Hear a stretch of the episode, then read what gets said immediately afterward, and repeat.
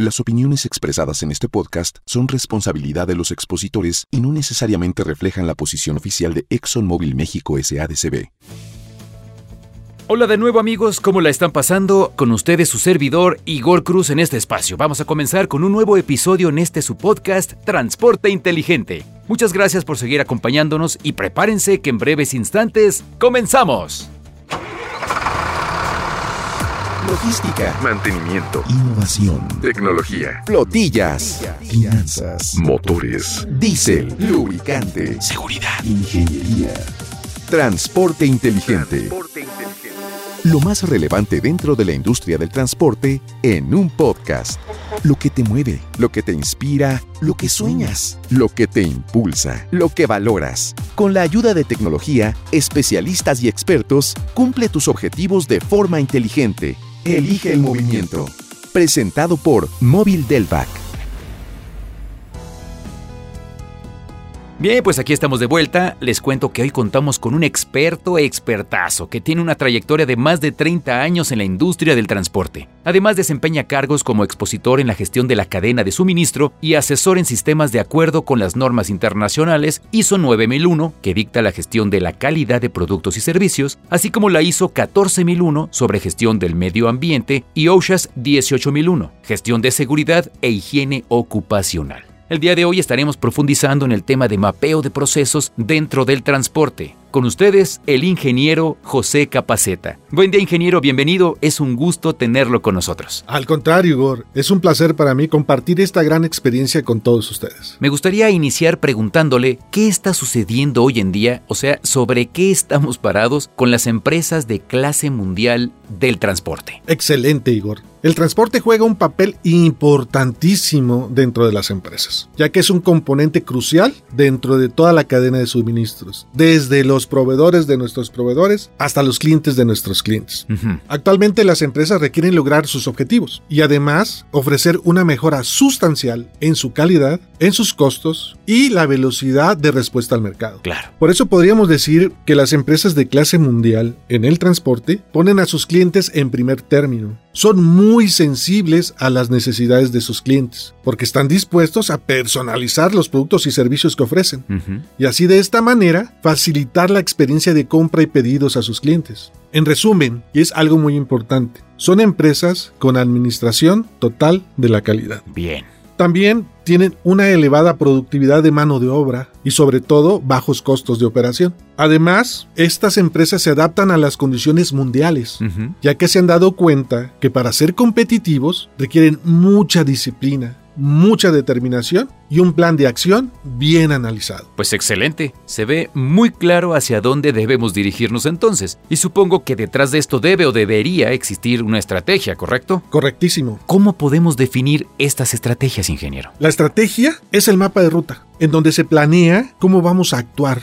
cómo vamos a ejecutar lo que hayamos decidido, así como las metas que queremos alcanzar. Sí. Es el faro en el camino, el que nos indica hacia dónde tenemos que dirigirnos. Si nosotros nos desviamos, volteamos a ver ese faro y nos lleva otra vez al camino que tenemos que seguir. La estrategia define las tácticas, los planes y establece políticas y procesos para que los colaboradores de la organización utilicen todas sus capacidades y logren alcanzarlos. Estos procesos siempre deben de estar alineados precisamente a la estrategia. Hoy en día, las empresas buscan alcanzar sus objetivos estratégicos, mejorando esencialmente la calidad de su producto o servicio, reduciendo costos constantemente e incrementando precisamente la velocidad de respuesta a nuestros clientes. Claro. Y todo eso lo vamos a lograr a través de integración de actividades con personal con pensamiento empresarial. Necesitamos que a todos los niveles de nuestra organización las personas tengan pensamiento empresarial Pues sí. utilizando toda la tecnología actualizada que esté a nuestro alcance. Tenemos que aprender a crear sistemas integrales dentro de nuestra organización y de esta manera vamos a estandarizar los procesos con grandes estrategias enfocadas a satisfacer las necesidades y requerimientos de nuestros clientes. ¿Y qué consideraciones adicionales deberíamos tener respecto a las estrategias, ingeniero? Las estrategias nos van a ayudar a evitar dispersiones de esfuerzos, y sobre todo nos mantienen centrados, que es importante. Estas estrategias deben de ser claras y convincentes para que todos los elementos que participamos en la organización las entendamos. Normalmente se recomienda tener una estrategia, pero si tu empresa o tu organización tiene muchos objetivos, debes de tener una estrategia para cada objetivo. La estrategia nos proporciona una clara definición de lo que somos y lo que hacemos. Requiere disposición para asumir riesgos. Además, exige el empleo de la creatividad y de la innovación. También deben de ser conocidas por todo el personal de la organización a todos los niveles, ya que esto fomenta, como habíamos platicado, el pensamiento estratégico empresarial. Pues sí, todos necesitamos procesos muy claros, bien definidos, y como bien lo apunta, que todo el personal conozca los mapas y rutas a seguir, y de esta manera vamos a lograr nuestras metas y objetivos. Pero ingeniero, ¿qué es o cómo se define un proceso, por favor? Un proceso es un conjunto ligado de tareas necesarias para producir una salida, un producto o un servicio. Es decir, es una serie de actividades interrelacionadas que convierten recursos en resultados. Y lo más común es que son muy repetitivos. Bien. Los procesos son fuente de productividad.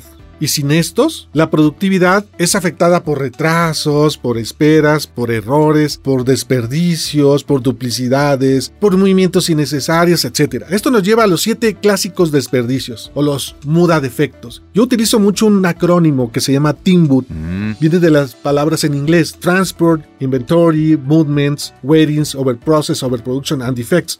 Pero si lo traducimos al español, estamos hablando de que son T de transportes innecesarios. ¿De qué? De personal, de maquinaria o de equipo. Inventarios. Solo tener lo necesario. No tengamos almacenes repletos. Es un desperdicio tener grandes inventarios. Claro. Movimientos innecesarios también hay que eliminarlos. ¿De qué? De personal, de materiales. Esto básicamente es ergonomía. Cuidemos a nuestra gente. Sí. La W es de wearings o esperas innecesarias. ¿De quiénes? De clientes, de proveedores, de procesos, de maquinaria. Nadie tiene que esperar por nadie. El tiempo de todos es muy valioso. Claro. Las esperas son malas, son un desperdicio. Aprendamos a incrementar la velocidad de nuestros procesos. La siguiente es sobre procesos y sobre producción. Hagamos solo lo que el cliente está dispuesto a pagar. No hagamos más. No le entreguemos ni menos ni más. Justo lo que él requiere.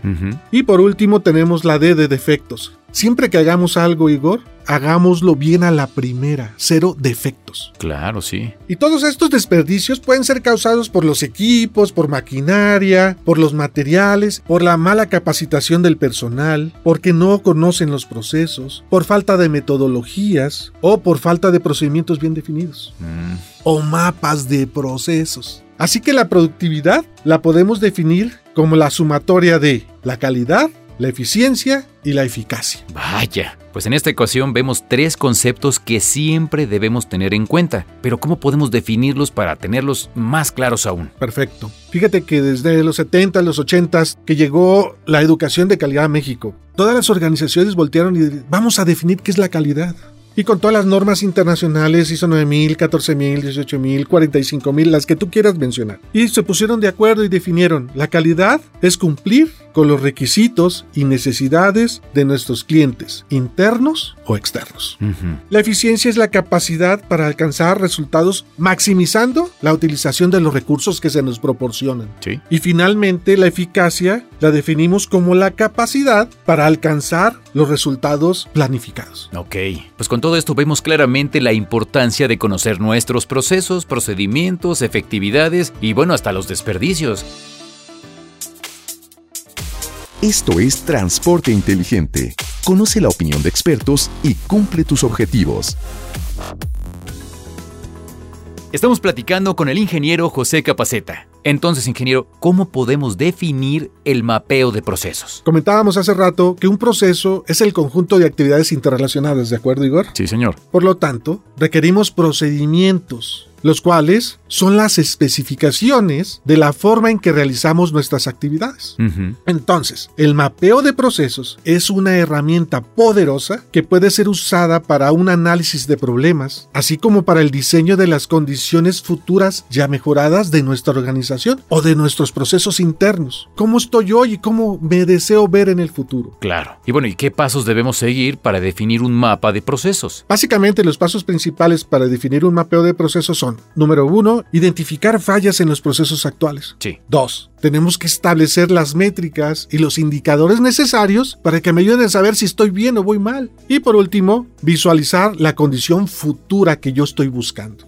Un mapa de proceso también puede ser aplicado para identificar los cuellos de botella y mostrar cualquier falla que tengan los procesos o los subprocesos, hasta en los niveles más altos. Ok, de pe a pa. Esa creación de mapa de procesos debe de tener una metodología muy definida. ¿Cuáles considera que son los pasos para generar un mapa adecuado de procesos? Definitivamente, Igor, el primer paso, como en todo, es la planeación.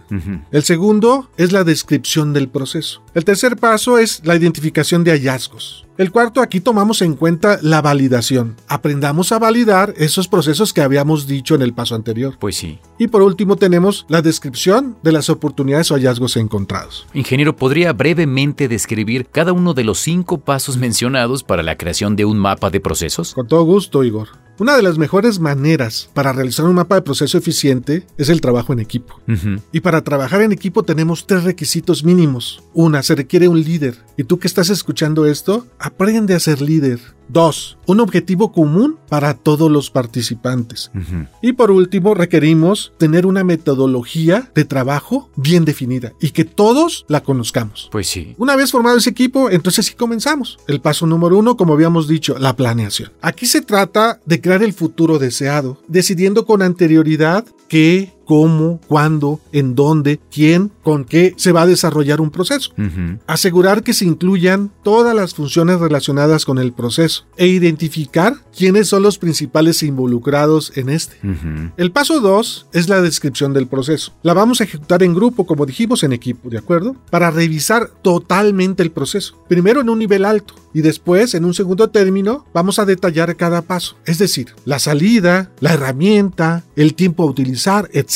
Sí. Después podemos parafrasear cada paso para asegurar que es correcto. Y por último, debemos obtener ejemplos de reportes para referencias posteriores, que nos permitan medirnos cómo estábamos y cómo estamos hoy. Pues muy bien, ya tenemos dos pasos, vamos por los siguientes tres, ingeniero. Así es, Igor. El paso 3 es la identificación de hallazgos, dijimos. Sí. Es el momento de identificar fortalezas. Sé que es difícil, pero siempre podemos encontrar alguna por ahí. También debemos buscar las debilidades, como serían cuellos de botella, errores, repeticiones, tardanzas, herramientas innecesarias, pasos sin valor agregado, ineficiencias en la asignación de funciones, etc.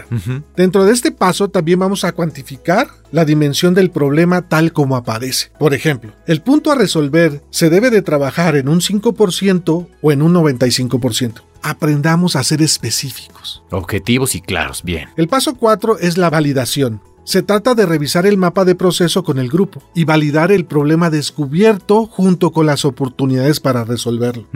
Y por último, el paso 5, la descripción de oportunidades. Después de la sesión en equipo, debemos resaltar los hallazgos fundamentales y cualquier oportunidad potencial de alto impacto. Estas son las actividades secuenciales para desarrollar en cada una de las etapas o pasos para generar un mapa de proceso. Uf, vaya que se requiere mucho enfoque y determinación, ¿no? Ingeniero, ¿qué consejos nos puede comentar para la realización de mapeos de procesos efectivos? Claro que sí, con gusto, Igor. Les aconsejo lo siguiente. Número 1. Recordar que el objetivo de cualquier proceso es crear valor. ¿Para quién? Para nuestros clientes. Recordemos que los clientes siempre están en el último eslabón de la cadena. Es la meta del producto o del servicio que estamos ofreciendo. En cada paso del proceso, siempre tengan en mente crear valor para el cliente. Segundo, al construir el mapa, pregúntate si puedes hacer lo siguiente. Acortar el tiempo, reducir horas hombre, reducir costos, reducir la generación de documentos.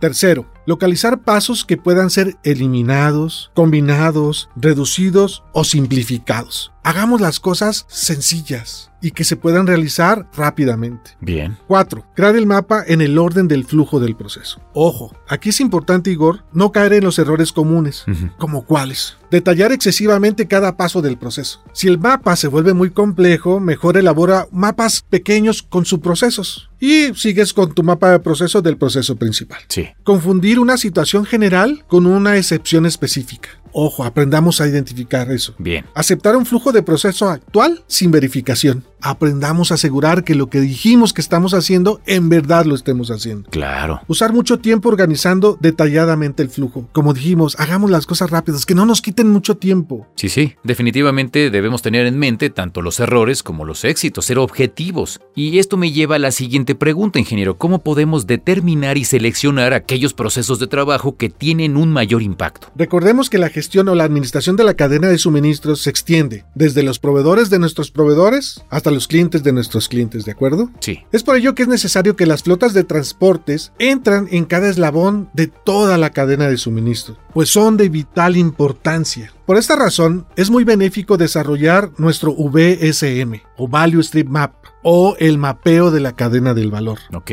Para reconocer y tener siempre en mente nuestro 80-20 de importancia, el 80-20 de nuestros proveedores, el 80-20 de nuestros clientes, el 80-20 de nuestro proceso, el 80-20 de nuestros inventarios, etcétera, etcétera.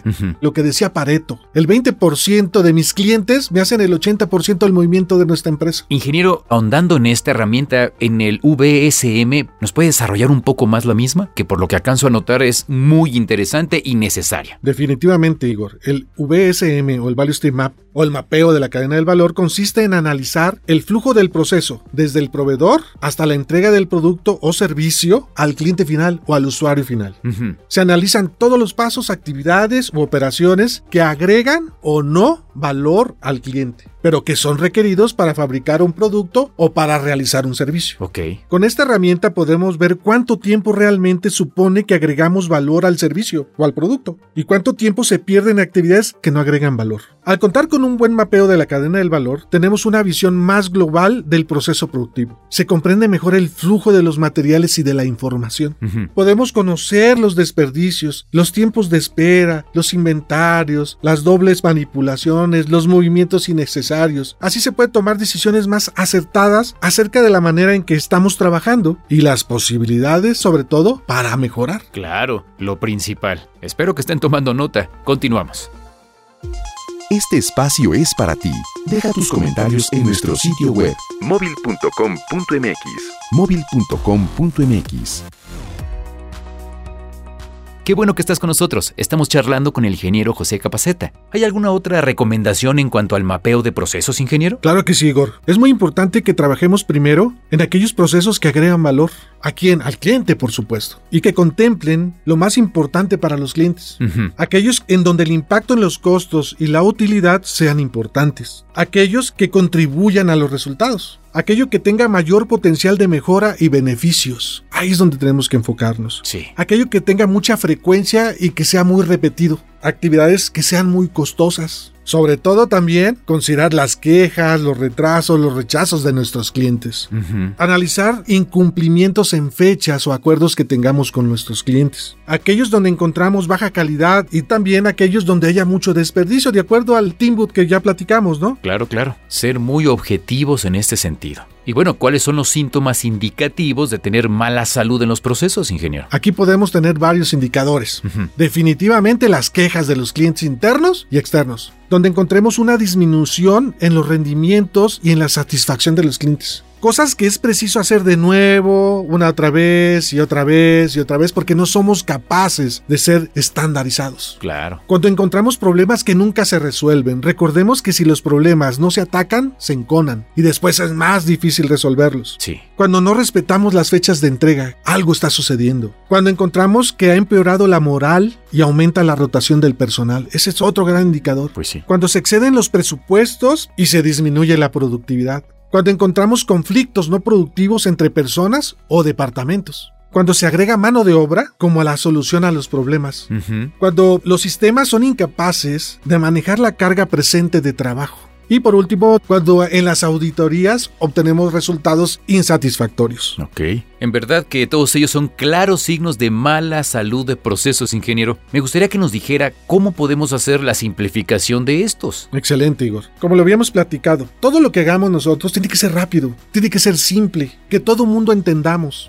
Entonces, las simplificaciones las podemos hacer observando cualquiera de los siguientes indicadores. Donde encontremos duplicaciones, donde encontremos información intensiva o mano de obra intensa. Cuando encontremos métodos o tecnologías ya muy obsoletas. Mm, Donde hay múltiples puntos de contacto o hay muchas fronteras que tenemos que lidiar todos los días. Cuando encontremos procesos complejos o muy tardados. Ya dijimos, simples y rápidos. sí, sí. Donde encontremos falta de información clara y precisa. Cuando encontramos desempeños inconsistentes, variaciones en los procesos, variaciones en los resultados. No, tenemos que ser muy consistentes en lo que hacemos. Pues sí. Cuando encontremos pasos innecesarios, muchos controles, demasiadas aprobaciones, papeleo excesivo, etcétera, etcétera. Excelente. Lo explica usted muy claramente. Ingeniero, sé que usted es un experto en certificaciones. ¿Cuáles de ellas podemos considerar dentro de la simplificación de procesos? Un punto muy importante dentro de las simplificaciones de los procesos es poner en práctica la norma ISO 9001, que en el punto 7.5.1 nos dice, el sistema de gestión de calidad de la organización debe de incluir información documentada determinada por la organización como necesaria para la eficacia del sistema de gestión. Entonces aprendamos a documentar lo que agrega valor, lo que es importante para nosotros para simplificar nuestros procesos y nuestro trabajo. Pues sí. Ojo, la cantidad de información documentada para un sistema de gestión puede diferir de una organización a otra, ya sea por el tamaño de la organización, por su tipo de actividad o proceso o producto o servicio, por la complejidad de los procesos y sus interacciones o por la competencia o capacidades de las personas. Ok. También debemos de considerar el punto 7.5.2 referente a la creación y actualización, que nos dice que al crear y actualizar la información documentada, la organización debe asegurarse de, inciso A, identificar y describir las características, por ejemplo, un título, una fecha, un autor o el número de referencia. En el inciso B dice especificar el formato, por ejemplo, el idioma, la versión del software, los gráficos a utilizarse y medios de comunicación. Por ejemplo, puede ser papel o herramientas electrónicas. Y en el inciso C nos dice revisar y aprobar qué tan idóneo o adecuado es el proceso para mi organización. Definitivamente es necesario mantener por escrito al menos los mapas de procesos más importantes para nuestra organización. Y bueno, a manera de resumen, ingeniero Capaceta, y lograr un mapa de procesos efectivo, ¿qué puntos son importantes, vitales recordar? Claro que sí, con mucho gusto. Las ideas deberán enfocarse en la calidad, costos, tiempos de entrega, en la seguridad y en la velocidad con que atendemos a nuestros clientes, así como cualquier otro aspecto relevante dependiendo la organización. Reducir la complejidad y la variación a causa de un exceso de pasos del proceso. Las ideas deberán probarse una a la vez, en una escala pequeña para ver el efecto. Los datos de la medición deberán compararse antes y después del cambio. Me tomo yo una fotografía, hago las mejoras. Me tomo una fotografía después de las mejoras y comparo la fotografía antes de las mejoras contra la fotografía de hoy. Es una forma de saber si eres productivo o no. Y por último, podría ser que el trabajo deberá ser aceptado de manera consensual por parte de todo el equipo de trabajo. Bueno, pues gracias por todos estos consejos sumamente valiosos para los dueños que buscan nuevas opciones de generar negocio. Nuevamente le agradecemos al ingeniero José Capaceta por habernos acompañado e ilustrado tanto el día de hoy. Al contrario, Igor, muchas gracias a ustedes, fue un placer y gracias por la invitación. Gracias nuevamente. No me queda más que recordarles escuchar nuestro siguiente episodio y a mantenerse conectados en este podcast que Móvil Delvac ha creado especialmente para todos ustedes. No se olviden tampoco de seguirnos en LinkedIn y contarnos qué les han parecido estos megatips, sugerencias y demás. A nombre de toda la producción de Transporte Inteligente, su servidor y amigo Igor Cruz se despide. Gracias, cuídense mucho y hasta cualquier momento. Cumple tus objetivos de forma inteligente en Spotify. Síguenos. Por ahora llegamos al final de este viaje. Acompáñanos en la próxima entrega de Transporte Inteligente y entérate de todo lo que necesitas saber sobre la industria del transporte. Esperamos tus comentarios y sugerencias en nuestro sitio web. móvil.com.mx. No olvides suscribirte en Spotify para cumplir tus objetivos de forma inteligente. Elige el movimiento. Presentado por Móvil Delvac. Para conocer más sobre los beneficios que los productos y servicios móvil tienen para tu flota, contacta a tu distribuidor más cercano.